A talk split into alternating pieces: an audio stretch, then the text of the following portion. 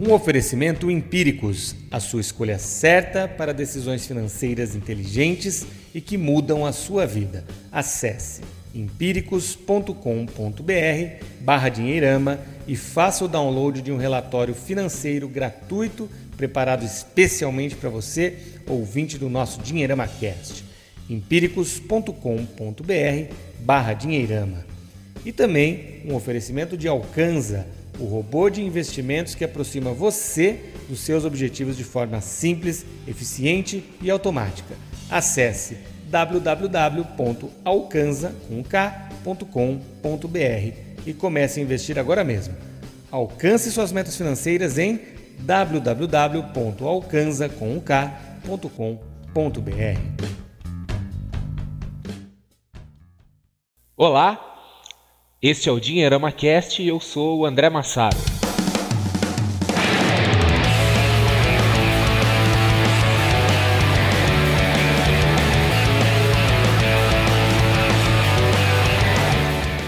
Estamos de volta com o Dinheirama Cast. Eu sou André Massaro.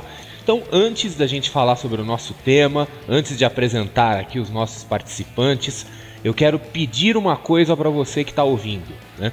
Nós estamos no começo deste podcast.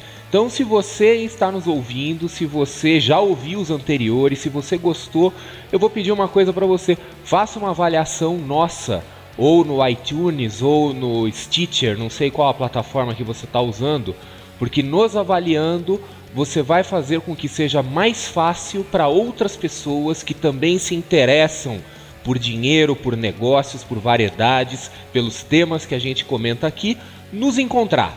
Então é isso aí, faça uma avaliação para a gente e vamos começar. Eu quero apresentar aqui o nosso time, né? Hoje eu estou aqui conduzindo o programa e eu quero apresentar aqueles já velhos conhecidos. Renato, tudo bem? Ô André, tudo bem? Prazer estar aqui com você mais uma vez. Um, um abraço aí para todo mundo que estiver nos ouvindo. Giovanni. Olá, olá pessoal! Mais uma vez um prazer participar junto com este grupo seleto deste programa bacana. Você tá aparecendo narrador de rodeio, né? De Itajubá. Conrado Navarro. Fala André, pessoal, tudo bem? Prazer estar por aqui. E é isso aí, o Didi é o radialista da coisa. E o Ricardo Pereira. Olá pessoal, tudo bem? Prazer participar mais dessa edição do Dinheirama Cast. Acho que hoje o programa vai ser quente, hein? Hoje vai porque o tema do programa é infidelidade financeira. E, e antes de começar a tocar no assunto, eu quero fazer uma pergunta para vocês assim: alguém aqui neste programa não é casado? Não, Olha o silêncio, o grilinho. O silêncio já respondeu. Todo mundo está com o rabo preso, né? Ou seja, todo mundo aqui. É, todo mundo aqui. Fosse é só o rabo preso, tava bom. É. Todo, todo mundo aqui é uma potencial vítima ou perpetrante de uma infidelidade financeira, tá?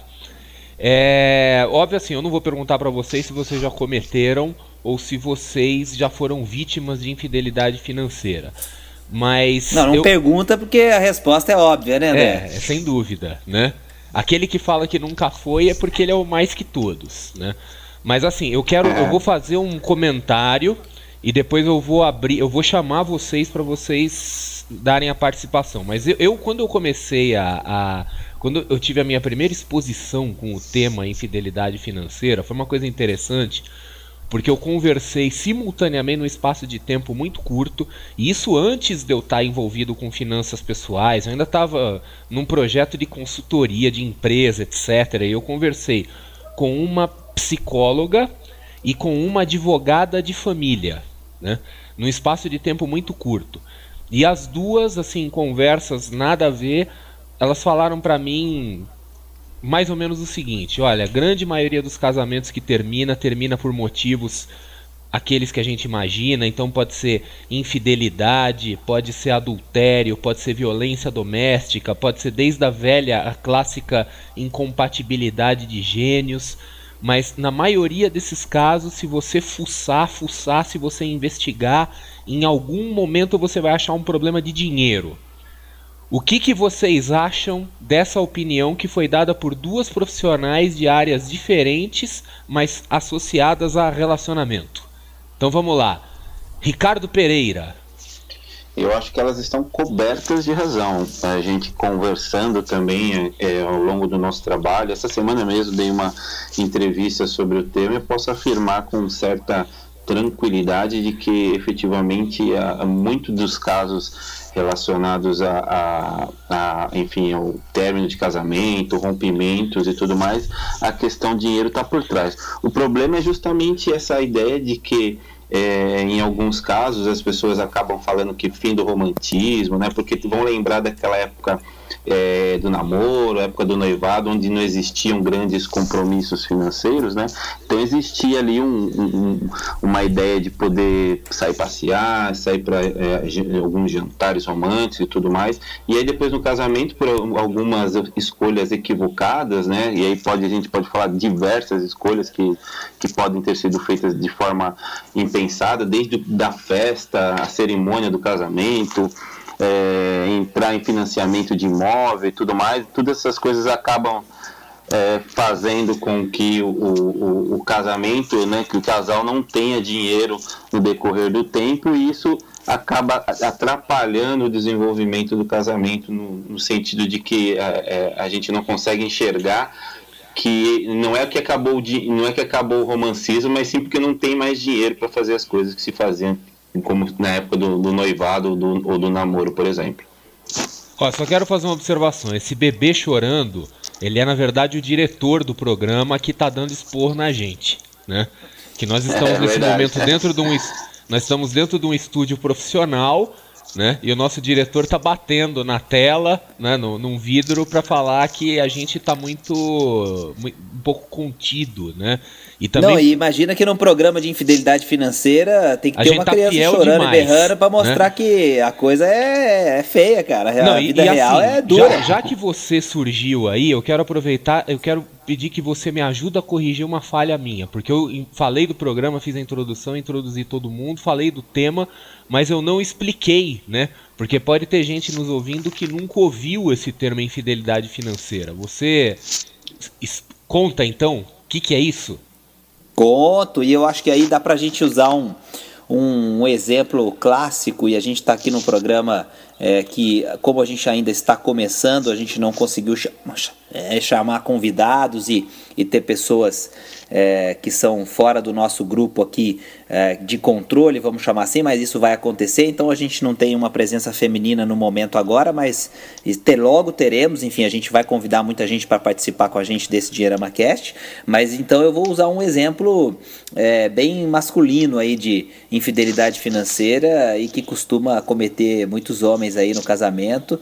Quem está ouvindo com certeza vai se identificar e vai entender é, como é que isso funciona na prática. Né? A gente tem sempre uma discussão interessante de quem gasta mais, homem e mulher. Vocês com certeza já participaram de alguma pauta é, para a imprensa para discutir um pouquinho sobre isso, para dar a opinião de vocês sobre isso. Mas a verdade é que não tem quem gasta mais, quem gasta menos, a coisa é meio empatada. Mas a, a maneira como as pessoas fazem isso é que, se, é, que os gêneros fazem isso é que se diferenciam. Né? A mulher costuma gastar é, de maneira mais é, contida, o valor ele é mais contido, mas é, é, gasta muitas vezes ao longo é, dos dias. Então compra uma coisinha aqui, uma coisinha ali, uma coisinha lá. A mulher compra é aquele... 100 pares de sapato e o homem vai Isso. lá e compra um carro novo. Então, e o detalhe é esse, André, e era isso que eu ia, é aí que eu ia chegar. Uh, o cara chega com carro novo, mas não falou para ninguém, né, cara? Então o cara, é, de repente, passado algum tempo, ele tá meio é, desanimado, ou aconteceu alguma coisa, ou pelo contrário, recebeu algum dinheiro, alguma coisa que ele não estava esperando, ou chegou aquela participação nos lucros, sei lá o que, e deu a louca nele, ele sentou, entrou na concessionária, trocou de carro e de repente é, chega em casa e dá de cara com a esposa esposa e ela olha aquele carro e, bom, mas peraí, a gente não precisava trocar de carro agora, o que, que é isso e tal.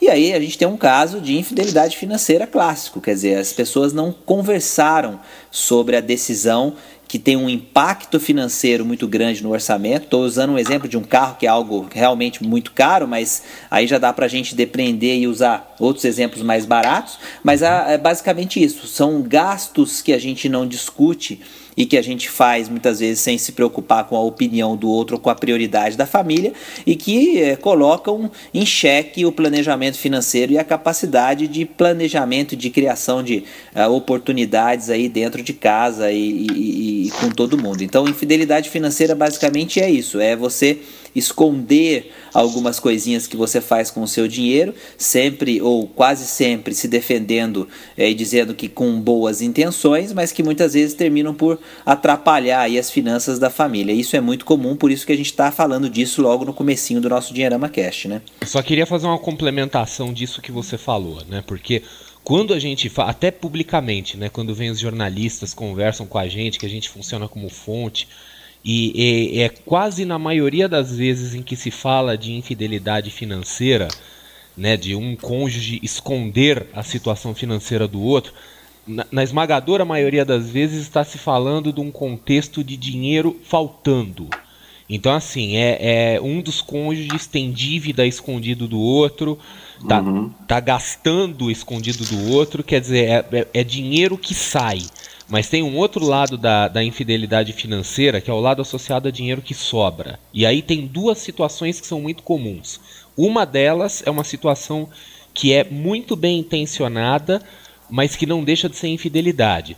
Que é aquela situação em que um dos cônjuges é um porra louca, gasta doidado, então o outro cônjuge, por medo, começa a guardar dinheiro escondido para um momento um momento de de necessidade, né? Então assim, às vezes a família tá falida, etc e tal, aí aparece alguém que tira um monte de dinheiro de uma caixinha de sapato e fala assim, olha, eu venho guardando isso aqui.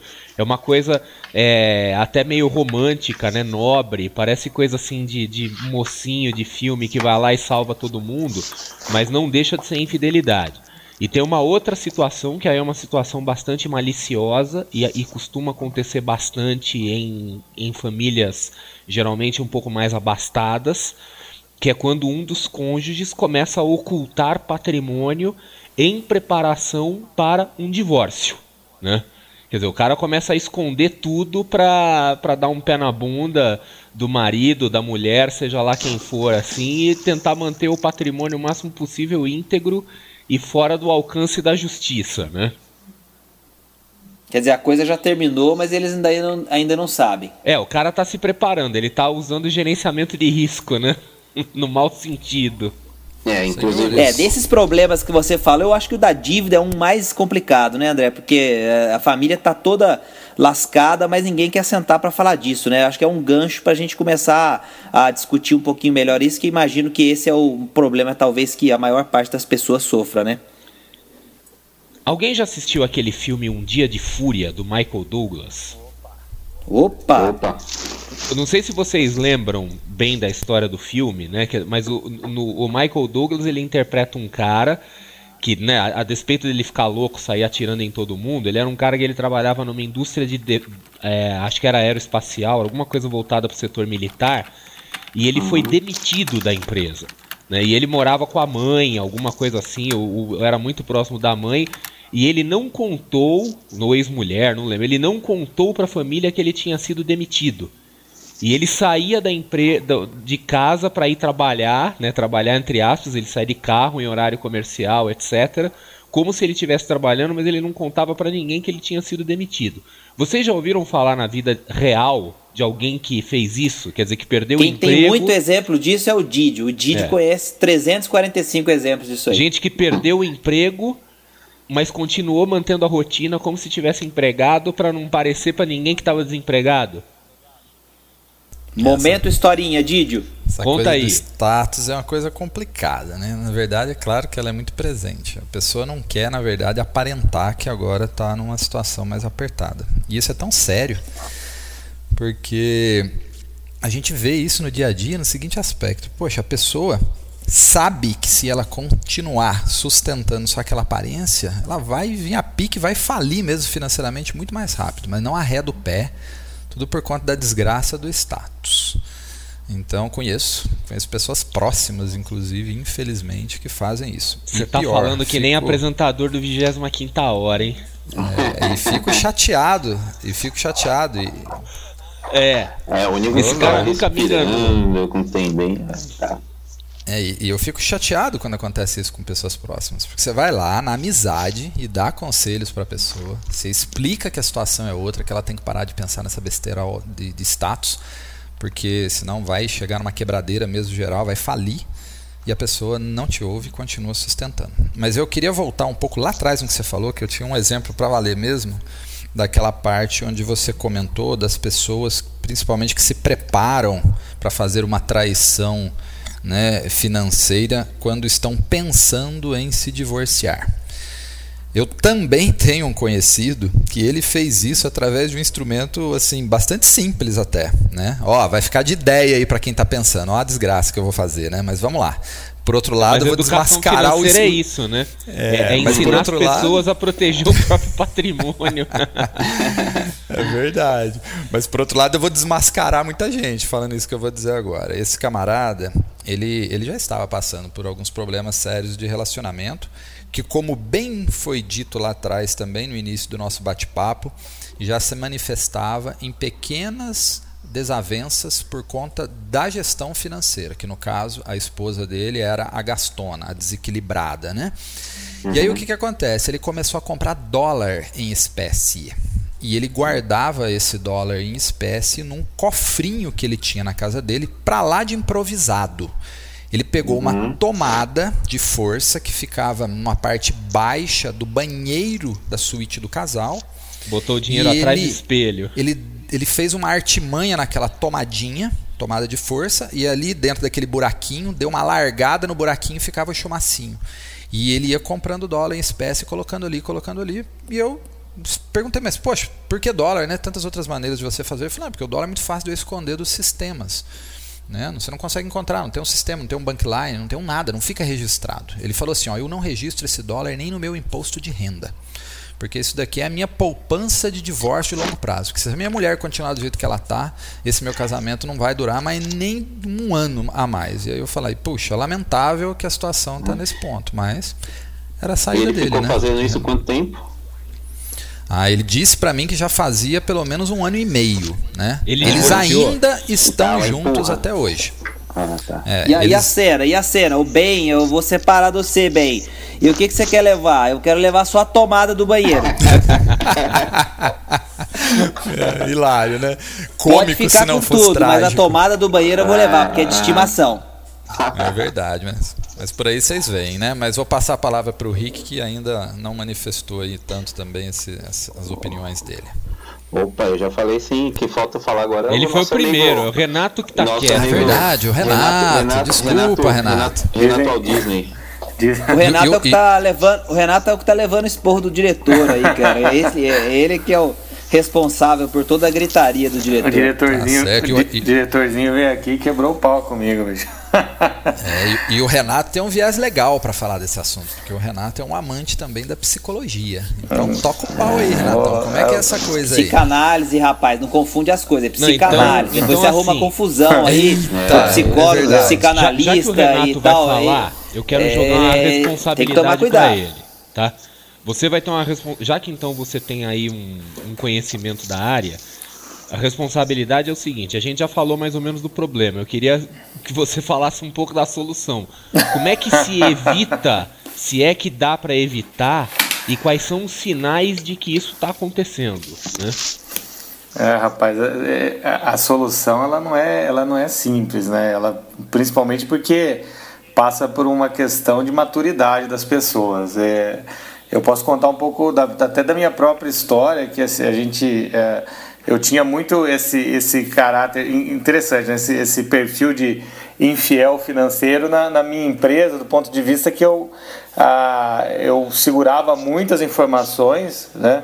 com relação aos meus sócios para tentar protegê-los né, de, uma, ah, de uma frustração e etc e tal e, e no final isso tinha um, um- um- um- uma consequência ruim do ponto de vista de relacionamento né? Porque eu achava que imagina era uma agência de propaganda então eu queria manter os criativos criando e não preocupá-los com as questões financeiras da empresa né?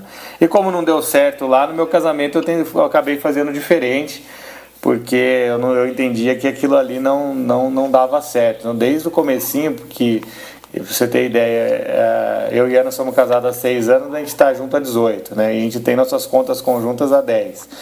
Então a gente não. O primeiro passo que, que eu entendi importante para que isso aconteça é que não haja é, essa tendência que vem do tempo para cá das contas separadas. Né? Uma vez que você casou, é, a gente entendeu que tinha que ser um bolo só. Então eu vejo muitos amigos ah, com contas separadas. Ah, a gente tem uma conta conjunta para pagar as despesas da casa, mas cada um ah, tem a sua conta e recebe seu salário, então ah, a gente racha ali e o que sobrar cada um faz o que quer.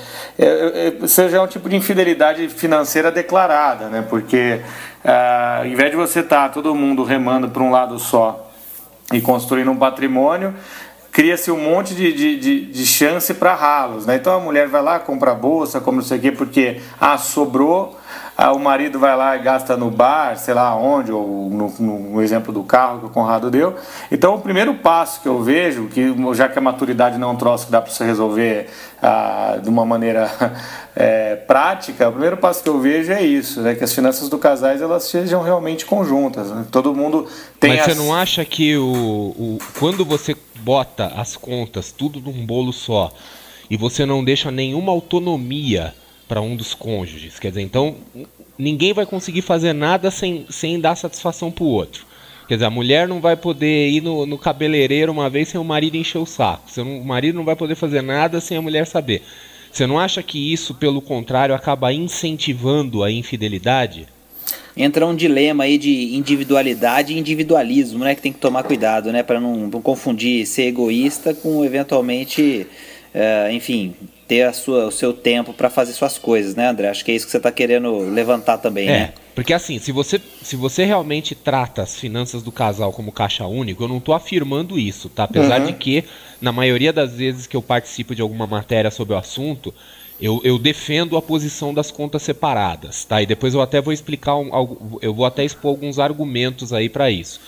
Mas o, o quando você põe tudo num caixa único, você tira a autonomia total e você acaba é, expondo pequenos gastos que às vezes são coisas bobas, né? São coisas triviais, mas que podem gerar margem para encheção de saco do outro, né?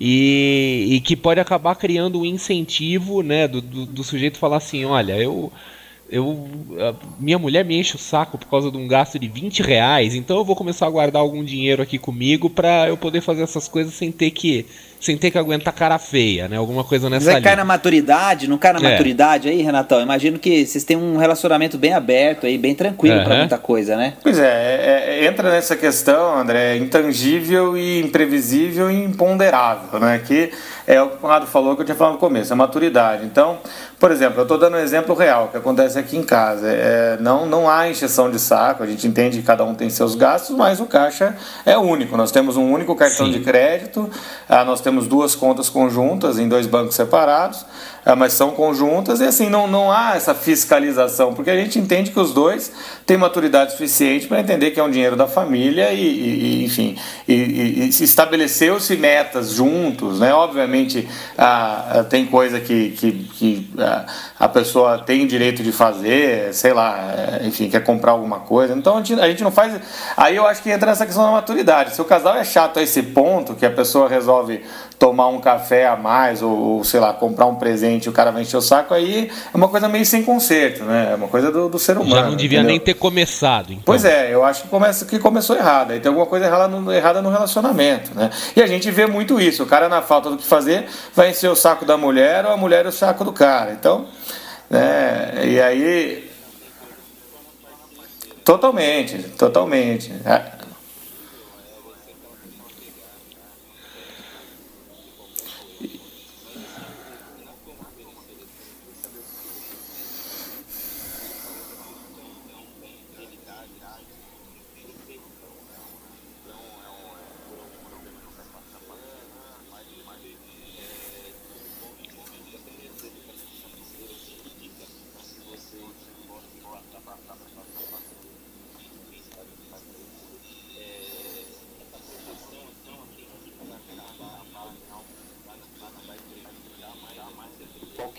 A saída para quem está passando por um momento desse? Ó, eu, eu acho que tem uma coisa, é, só completar rapidinho que o Renato estava falando e que o André vai opinar sobre contas separadas. Eu confesso que acho que os dois modelos são válidos e dependem muito mais da, da, da dinâmica da família do que propriamente de uma regra, mas eu queria falar uma coisa legal que eu acho que assim, se o objetivo da família está bem traçado, algumas metas estão colocadas e essas metas são respeitadas, enfim, os caminhos é, dentro do mês são, são cuidados de maneira que você respeite os investimentos, respeite as despesas que são da família como um todo, enfim, respeite as coisas que envolvem filhos e outras decisões que são muito sensíveis e de, e de um conjunto, quer dizer, você tem que tomar ela sempre com as pessoas todas envolvidas. Eu acho que aí a conta conjunta, quando você tem uma bobeirinha ou outra, faz parte e, e a gente tem que levar na boa porque o principal está sendo cuidado e nada está sendo deixado de fazer em prol de todo mundo. Então, quando eu falo de conta conjunta, eu sempre gosto de dar essa, essa opinião. Esse toque do Ricardo eu acho legal, porque é, o Ricardo, eu tenho uma opinião sobre isso que é, é, assim, às vezes era um pouco polêmica, porque eu vejo que quantas pessoas estão se defendendo, se justificando, dizendo que elas estão tentando proteger o outro, proteger a si mesmo, por isso não falam sobre um problema financeiro, no fundo, é, essa pessoa ela já entendeu que as suas decisões, os seus hábitos financeiros estão prejudicando a família. E ela está muito mais, é, é, é talvez, envergonhada ou já se sentindo culpada, ou já percebendo que as coisas estão tomando uma, um caminho muito drástico, é, é, e ela está tão é, consternada a ponto de que é, ela fica é, com um conflito interno, se esconder e empurrar com a barriga mais um pouco, é, tentando encontrar uma solução, ou esperando que uma solução apareça, é a melhor decisão a tomar, ou se realmente ela vai ter que chegar uma hora e se confrontar com esse problema de uma forma muito complicada, porque aí a conversa não vai ser agradável e enfrentar o problema de frente. Então, assim, eu, eu, eu, é, eu sei que é polêmico, porque é o mesmo que dizer que uh, as pessoas que estão passando por isso já estão enrolando demais e já deveriam ter colocado isso para fora para resolver. Mas eu acho que é exatamente isso. Quando você pergunta de uma dica, eu acho que a primeira coisa é abrir o jogo, é, é, é sentar, pegar as contas, pegar os extratos, pegar as dívidas, os boletos, as coisas e falar: olha, isso aqui não paguei e não está dando certo, estou gastando meu salário todo, é, não está funcionando, desculpa, é, a situação está saindo do controle, eu não ia falar, mas eu acho que a gente tem que conversar enfim, e aí é, entra tudo que a gente já falou: maturidade, diálogo, é, enfim, é, planejamento financeiro, etc., para nessa situação encarar o problema e fazer alguma coisa. Mas, enfim, é, é, o que eu penso. Eu acho que a primeira coisa é você parar de empurrar com a barriga, porque é, você já tem certeza de que isso vai dar um problema e esse problema pode terminar, inclusive, em divórcio, no fim do relacionamento. Então, para que ficar empurrando com a barriga se você gosta da outra pessoa? Vamos encarar o problema de frente e aí decidir a partir daí quais são os próximos passos e a gente pode dar mais algumas dicas depois mais práticas sobre isso, mas eu vejo que não tem outra saída. Eu concordo com o Conrado, inclusive é, no exemplo que eu citei foi um exemplo próprio e desse, desse tipo de comportamento que eu tive como gestor financeiro da, da minha agência de propaganda na época, foi justamente isso. É, é, é, foi uma inabilidade ou até orgulho de assumir que decisões equivocadas haviam sido tomadas em todas as esferas da empresa, incluindo outras que não minhas também, comercial, etc. E de uma maneira que achando que as coisas justamente iam se resolver de alguma maneira e se eu trouxesse aquela carga negativa para os demais sócios, aquilo ia prejudicar ah, o andamento das coisas que poderiam sim trazer recursos para resolver. E no final o problema ficou muito maior e a conversa foi muito pior do que se eu tivesse o tempo todo dividido aquele, aquele, aquela situação. Então eu concordo plenamente com o Conrado. É, entendeu? É, é isso aí. Sempre, tem, né? tem, que falar desde o começo e o Didio tem alguma coisa para completar aí. Manda aí, Didio. É, eu queria dizer outro ponto também que o Rick colocou, que talvez a gente não tenha falado especificamente, que é o lado do cara ou da esposa, né, que está tentando proteger o outro, no sentido assim, sabendo que o outro é gastão, ele começa a tirar o dinheiro da vista dela e guardar num fundinho, pode até ser a escolha do do cara lá também. Uhum. pode é, até é, ser a escolha que é bem é bem é, tem mas, assim, mas não deixa de ser infidelidade. Né? Isso, é, alguém, alguém, que é falou, lado, alguém falou disso no que começo. é o lado mais difícil. Alguém falou é. disso no começo. É. Fui eu. É, Se alguém fui eu. Ah, foi, foi o Massaro é. comentou isso. Um, porque pe, um pequenino Massaro. complica. Uhum. É, porque ela fica assim, ela fica bonita, né? Fala, não, mas é por uma boa causa que eu estou fazendo isso. E aí como é que fica a situação? Eu entendo o seguinte, esse marido, essa esposa que está fazendo isso, que está salvando esse dinheiro por uma boa causa, né? Uhum. É, ele deve estar tá já de saco cheio também, de estar tá falando tanto com o cônjuge para ele parar de ser um gastão, para ele entrar no controle. E, e, chegou ao ponto de ter, inclusive, que começar a esconder o dinheiro né, da família para o próprio uhum. bem geral de todos da família. E aí, beleza, a coisa pode ser polêmica da maneira como eu vou colocar, mas um ponto de vista que eu vejo é o seguinte: é, não é legal, toda. né? Não é certo fazer isso, mas enquanto ele está tentando resolver o problema do, do cônjuge Gastão, eu acho que é uma boa saída. Porque pelo menos ele está estancando aquela sangria que o outro não tem responsabilidade de, de, de conter. Então, pelo menos ele vai trabalhar aí, na coisa em paralelo. Enquanto ele vai entra, tentar entra, convencer entra outro, o outro, né? Entra um outro fator, Didios. Né? É, entra o comodismo financeiro uhum. também. Da parte, né? De, de uma das partes. Sim, sim. Então eu sei que é meio polêmico o que eu tô falando, porque eu tô dando uma, uma espécie de margem, né? Tipo assim, vai lá e faz. Não, exatamente. Não é Você é... está dizendo que sob certas circunstâncias, e agora eu vou colocar palavras na sua boca, né? Oh, é Mas isso, você, isso, você está aí, dizendo que em certos casos é, é aceitável fazer a coisa errada pelo motivo certo. Isso, só que não estou falando que é para a pessoa se acostumar também nessa situação. Talvez num paralelo enquanto está tentando convencer a outra. E digo mais, uhum. tem pessoas que têm uma compulsão tão grande por gastar que tem que ir para um divã. Porque a coisa já extrapolou, já virou uma Ô, Didio, isso aí tem nome, cara. Isso chama oniomania e já é um, uma doença considerada é, gravíssima e que tem tratamento, inclusive com uh, medicação, tratamento psicológico, psiquiátrico, psicanalítico, mas chama-se oniomania. Então tem mesmo, tem gente que precisa ir para um tratamento pesado. Olha aí que interessante. E estamos aprendendo aí, né? Eu mesmo já tinha ouvido falar uma vez essa palavra, mas legal que você está explicando agora. Eu mesmo era ignorante em relação a isso. Agora, já que a gente está falando desses detalhes né, mais extremos disso, eu também vou puxar um gancho aqui já para um uma outra esfera, que esses dias eu estava batendo um papo com o Renatão sobre a questão da psicanálise, né? E a gente entrou no, no, no lance do Freud.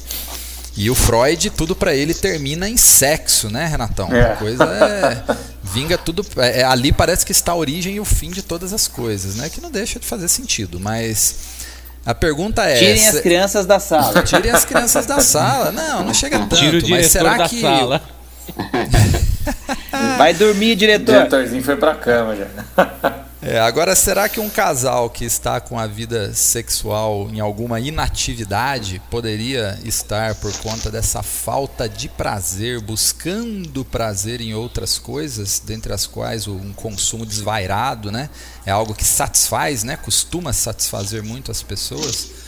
Cara, né? isso aí Quando não tem jeito de não lembrar do bom mineirinho conversando com o outro e um tava mais ou menos triste, o outro tava demais. Aí o outro simplesmente disse para ele, cara, se é ruim com sexo, muito pior sem sexo, né, velho? Então vai ficar mais difícil ainda, né? É, Eu só não... sei que quando os casais é, eles não têm uma vida como... sexual muito ativa, eles resolvem fuder com as finanças da família, né? Não Vão tem fazer dúvida. sexo com dinheiro. Não tem dúvida. Pois é, então tem uma, tem uma boa Deixa relação o Freud falar. coisa, né? Ô, Freud, fala aí. O Freud, pô, o Freud morreu faz tempo, hein? Mas. Ba baixa o santo dele aí, meu. Eu vou, vou dar uma psicografada aqui.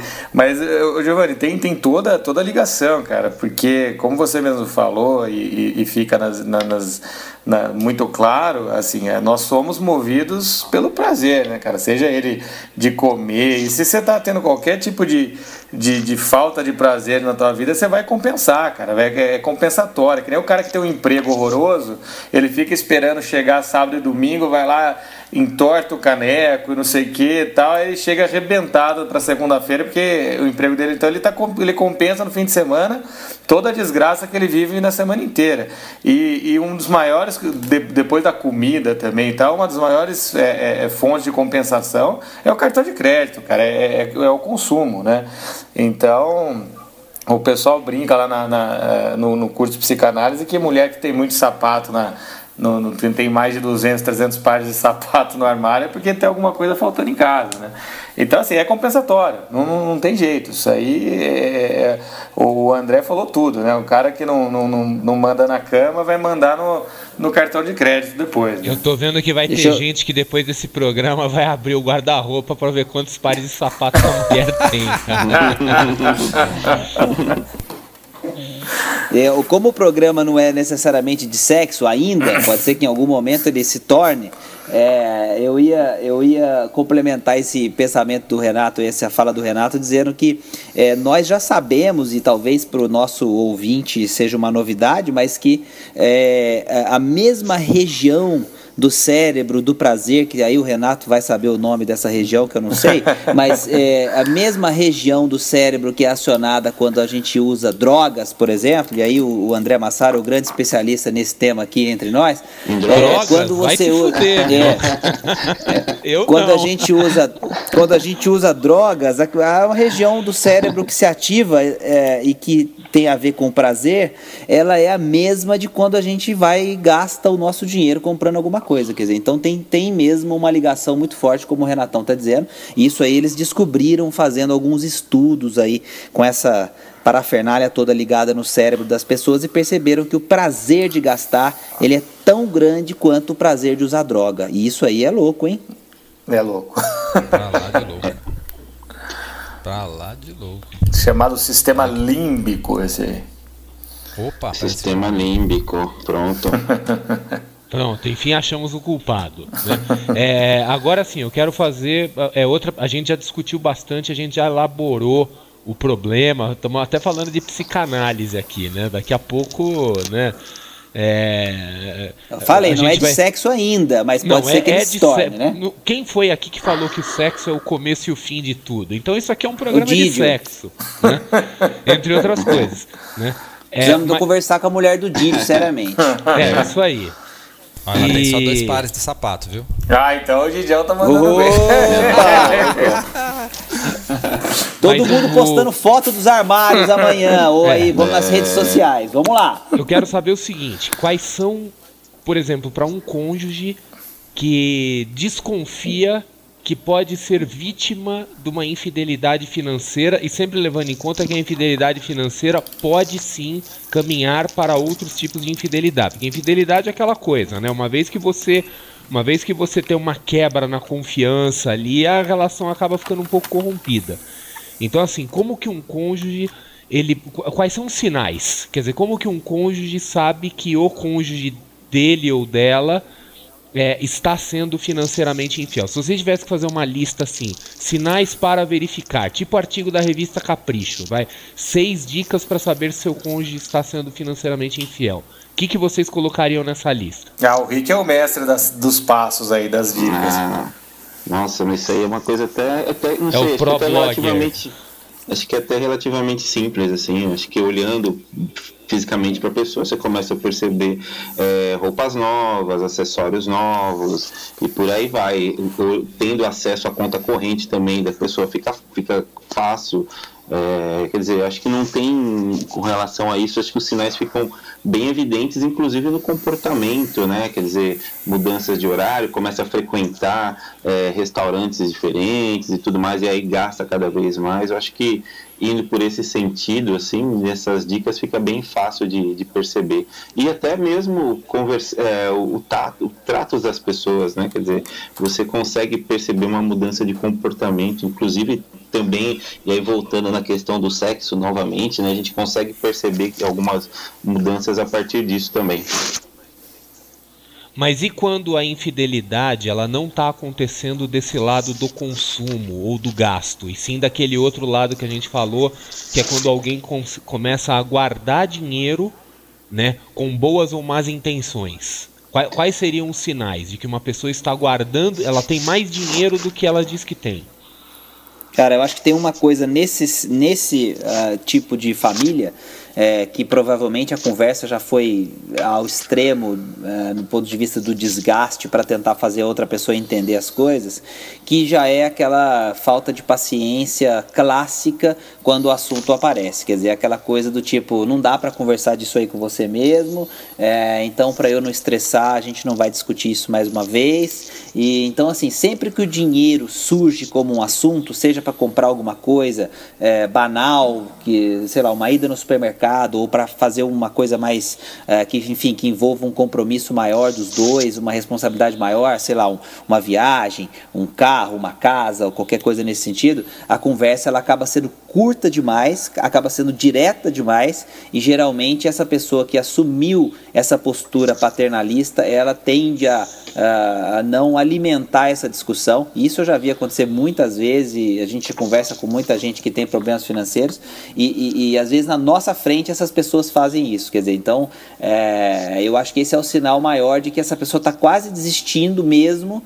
E aí a gente já viu que também alguns passos depois disso podem ser trágicos, porque ela começa a entender também que ela tem direito a ter mais num eventual divórcio do que a outra. E aí nem sempre o contrato feito entre eles diz isso e a coisa termina de uma forma bem chata, bem complicada. Então, eu, assim, esse para mim é o sinal mais claro quando uh, o assunto assunto ele não dura quase nada no, no, na hora que você está discutindo e, e, alguém já corta dizendo que ah, não dá mesmo para conversar com você, seja quem gasta demais, seja o outro que guarda, e, e, e aí fica quase impossível estabelecer um contato de alguns minutos quando o assunto é dinheiro. Quer dizer, eu acho que esse é, esse é um grande sinal de que as finanças estão bem mal resolvidas, mas provavelmente, como a gente brincou aqui com a questão do sexo e outras coisas, o relacionamento está mal resolvido em outros aspectos também. Então, uhum. é, eu para mim, eu observo isso de maneira bem clara, muitas vezes uhum. até em casais amigos, em famílias de pessoas próximas. É, fica claro que talvez os, os interesses, assim, os anseios já são diferentes, né? Então, quer dizer, já, já não estão mais iguais iguais. Acho que isso é uma sinalização importante também. Ok, eu tinha comentado aí antes, né, quando veio a história da conta conjunta, etc, que eu ia fazer, eu ia expor uma argumentação para vocês a favor da conta separada. Eu vou propor outra coisa. Eu vou propor que a gente faça em algum momento um programa com o tema conta conjunta ou conta separada, porque aí é, é, é um dos temas mais polêmicos do mundo das finanças pessoais, né? É, é, o pessoal sempre pergunta e aí eu vou poder apresentar algumas coisas aí. Eu tenho certeza que vai ser um bom debate, porque aqui no grupo nós temos pessoas que têm a visão exatamente oposta. Então, Ótima assim, ideia. É, então eu vou deixar essa parte de lado e eu queria nesse momento conduzir para a finalização do tema para depois a gente poder falar do livro da semana, né? Porque de, desde o programa anterior, o programa número 2, a gente, entre outras coisas, além de tratar do tema, nós estamos falando de algum livro é, que, que um de nós leu e que é um livro que nós julgamos ser do interesse do ouvinte do, do Dinheirama Cast, que é o ouvinte que tem interesse nos temas que a gente trata, que são basicamente finanças, negócios, estilo de vida, mas sempre um pouco mais apontado para essa coisa de, de finanças Soft e business. É, por aí, né? Então, assim, eu queria conduzir para o final para vocês fazerem as considerações finais sobre o tempo, porque eu acho que assim, a gente já falou um pouco do problema, falou dos sinais, né? E um pouco do que, que pode se fazer, e a gente sabe que esse o que pode fazer, infelizmente, é um arsenal bastante limitado, né? Porque o, o que se pode fazer é antes do relacionamento virar um relacionamento sério. Depois que ele vira um relacionamento sério, você tem pouca margem para voltar atrás. Então eu queria que vocês fizessem as últimas considerações aí para a gente falar então do livro e, e, e partir para o encerramento do programa e começar a pensar em qual que vai ser o nosso programa número 4, né? Exato. Então quem se habilita? Bom, posso começar. Então, na verdade, André, eu acho que esse tema foi bem interessante para essa semana e eu acho que quando a gente fala em, em, relacionamento, na verdade, nada mais é do que dividir, né? Aprender a, dividir, a dividir e ter a consciência de que a questão financeira é um ponto assim bastante nefrálgico, assim, acho que na, em todas as relações, né? É, a partir do momento que você tem a, a a possibilidade de, de, ou até mais a facilidade de lidar com números, lidar com essa questão do planejamento, ser, ser mais organizado, é até natural que você tome para você essa, é, a, a, tarefa de fazer o planejamento, né, de uma maneira assim mais contundente no mês Vai virar o gestor financeiro da família. É, virar o gestor financeiro da família, mas isso não quer dizer que o outro tem que ficar à parte, né, das decisões, né? Não pode rolar também da outra parte um, um comodismo financeiro, um termo que a gente acabou falando quando a gente está falando da infidelidade. Então é importante dividir as informações, dividir tudo o que acontece. Essa questão da, da, da, da conta conjunta eu acho que é bacana realmente a gente explorar num, num programa à parte, porque além de polêmica, é, sobre o ponto de vista da, da infidelidade financeira, financeira, ajudaria bastante a detectar alguns sinais. Então, acho que é, que é legal a gente conversar separadamente para conversar sobre os prós e os contras. Próximo. Muito bem. Então vai, Giovanni, você se manifestou. Vamos lá. Eu penso o seguinte: tem muitos casais que estão entrando para o casamento sem saber o que é o casamento. Então, seja porque tem um lado, uma visão romântica muito excessiva da coisa e esquece de ver o lado racional, né? Que a hora que as contas começam a chegar e as responsabilidades, né? Chegam é, não imaginava que era aquilo, ou seja por conta dos casais que casaram por alguma necessidade maior.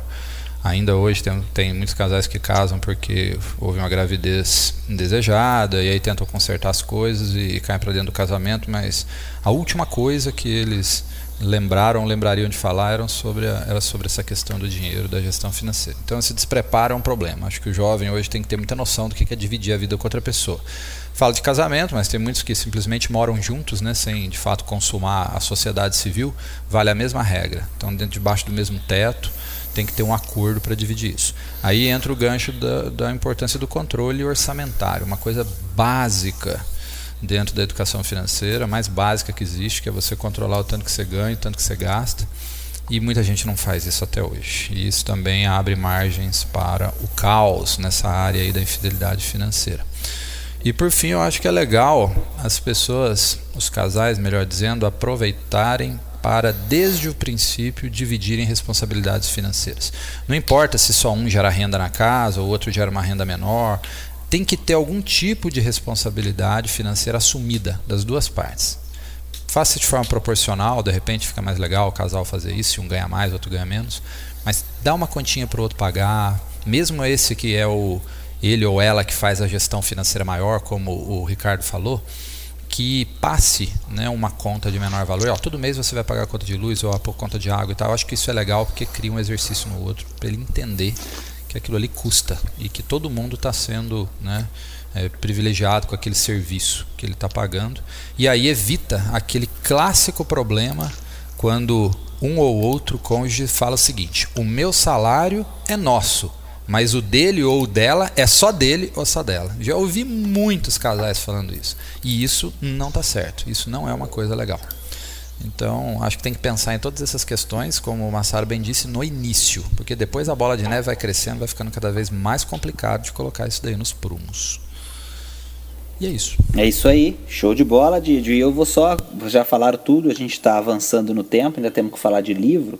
Eu vou dizer só uma coisa para fechar que eu acho que é interessante, é, a infidelidade financeira ela começa sempre meio divertida. Ela sempre começa com pequenas coisinhas, ela sempre começa com escapadinhas, com decisões aparentemente inocentes, simples, mas ela evolui muito rápido para uma situação trágica porque a gente acaba é, se acostumando a dar esses, é, essas pequenas escapadinhas financeiras e a gente acha que elas não vão ter impacto no futuro e aí ah, quando a gente percebe elas já se transformaram num problema muito grave. Então a minha dica é essa, para quem está escutando tudo que a gente está falando, é, não ache que você ainda não comete uma infidelidade financeira, porque a chance de você estar tá fazendo isso é muito grande, ainda que seja uma coisa simples, uma coisa pequena, uma coisa que você aparentemente não vê gravidade nela, mas que talvez já seja legal você conversa, começar a conversar um pouquinho com o seu cônjuge sobre isso também. Então a minha dica vai para quem acha que tudo que a gente falou é uma grande baboseira, porque isso não está acontecendo na casa dela. Provavelmente está e você ainda não parou para olhar para isso com carinho. Então esse é o meu recado final, André. Renato. Cadê o nosso psicanalista? Tô aqui, tô aqui. O meu recado é, é, o que vai, vai de encontro ao que o pessoal tá falando. É uma coisa de começo, o mal tem que ser cortado no começo, eu acredito nisso. É transparência, ah, com contas separadas ou conta conjunta, isso ah, é, dá para ser transparente das duas maneiras. O Didi falou de controle orçamentário e é por aí. E se no começo é, se identifica que não há maturidade para lidar com o tema, talvez a relação em si já, já esteja comprometida antes mesmo de começar. Então, é assim que eu vejo. É transparência e maturidade são os componentes principais dessa fórmula aí. Então é isso aí, Renato. Aproveita aí e já fecha aí falando do livro da semana. E lá vem o Vartinho. Lá vem o Vartinho. É o meu livro da semana. Eu até ia pegar um outro livro pro pessoal, mas aí eles iam me zoar mais. Ia falar que eu fugi da, que eu fugi do esperado, né? Então, então vamos. Cara, o seu primeiro livro recomendado, se não for do Walt Disney, cara, tá tudo errado. Para tudo, vamos ter que gravar de novo. Aí vai ser sua infidelidade com o Walt Disney, né? Pois é, rapaz. Então eu, eu não, vou, não vou contar aquela história lá porque é para maiores de, de 21 anos. Então vamos lá. A história do Mickey? Quando você era criança? o nariz do Mickey? É... Não, não, fala só do livro mesmo, não, vai, livro, tranquilo. Vamos lá. Então a minha dica é um livro do, do ganhador do prêmio Pulitzer, James Stewart, que chama Disney War, ou a Guerra Disney, né? Que conta a história da sucessão de poder é, entre os anos 80 até 2006, né, que foi quando um cara chamado Michael Eisner assumiu como CEO da, da Disney em 86, né? E por que, que eu estou indicando ele? Bom, o, o, Michael Eisner foi presidente da, da Paramount Pictures em, e, e, ele lançou grandes filmes na época, né? O, Os Caçadores da Arca Perdida, enfim. Foi um cara e a Disney cresceu o olho nele porque eles estavam passando por uma época muito ruim do ponto de vista de gestão. A empresa estava indo muito mal no começo dos anos 80, né? Ah, depois da morte do Walt Disney lá na, no, no meio da década de 60, eles ficaram meio perdidos e tal, e enfim, eles chamaram o cara para tentar consertar, que de fato ele consertou, né? Ah, foi quando, a, no, no, final dos anos 80, começo dos anos 90, foi quando a Disney se reergueu. Ah, só que nesse meio tempo, o, o, braço direito dele, que era o Frank Wells, morreu. Né? O cara gostava de fazer expedição, escalar o Everest, numa dessas ele morreu. E aí o cara ficou doidão, né? Aí foi lá construir a Disney em Paris, construiu o castelo em vez de fibra de vidro com pedra de verdade, quase quebrou a empresa. Então, por que, que eu estou indicando? Além de ser uma leitura muito legal, ela mostra, é, para vocês terem ideia, na, nos anos 2000 o Michael Eisner era um dos CEOs mais bem pagos dos Estados Unidos, estava no top 10, ah, e, e a Disney já estava com problemas de novo e tal. E esse livro mostra muito as entranhas das relações na alta esfera das empresas, né? Ou seja, o quanto esses caras são imaturos também, o quanto as biografias deles mentem e o quanto a gente idealiza esses caras que, tão, que têm o poder na mão. É, esse cara que escreveu, ele tinha acesso a tudo, a memorandos e tudo mais. Então é muito bacana ver a genialidade desses caras e também ver que eles são humanos como a gente e deram, assim, através do trabalho e enfim, conseguiram chegar numa posição de destaque, mas eles têm as mesmas inseguranças, as mesmas ah, limitações que a gente, também cometem muita, muita bobagem. Bom, tá aí as crises financeiras que não deixam a gente mentir, não é verdade? Então tá aí minha dica, Disney War, do James B. Stewart. Eu só não sei se tem esse livro em português, tá? Eu não, não, não tenho essa, essa informação se a versão foi lançada no Brasil é, quer dizer, tem no Brasil, mas eu só achei na língua original. Essa é a minha dica. O cara é marra, o cara lê na gringa, mano. é. Isso aí. Então é isso aí, pessoal. Obrigado, obrigado a todos vocês aí pela, né, pelo, pelos inputs que vocês deram. Então, obrigado Giovanni, Conrado, Ricardo, Renato. Obrigado você que ouviu a gente aí até o final. E só lembrando, tá? Dinheirama Cast 4 chegando logo logo. E você que ouviu o programa, você que gostou, não esquece de avaliar a gente, não seja lá em qual plataforma que você está usando. Lembre-se, avalie a gente, né? Que vai ficar mais fácil para outras pessoas conseguirem nos encontrar também. Então é isso aí, pessoal. Um grande abraço para todos. Nos vemos no Dinheirama Cast. Valeu, galera. Um abraço. Abraço. Até mais. Tchau, tchau. Tchau, tchau.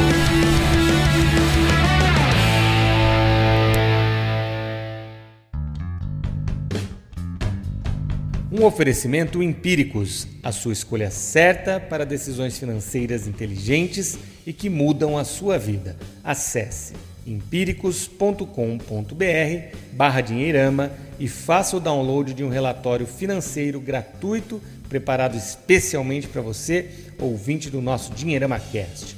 empíricos.com.br barra dinheirama. E também um oferecimento de Alcanza, o robô de investimentos que aproxima você dos seus objetivos de forma simples, eficiente e automática. Acesse www.alcanza.com.br e comece a investir agora mesmo. Alcance suas metas financeiras em www.alcanza.com.br.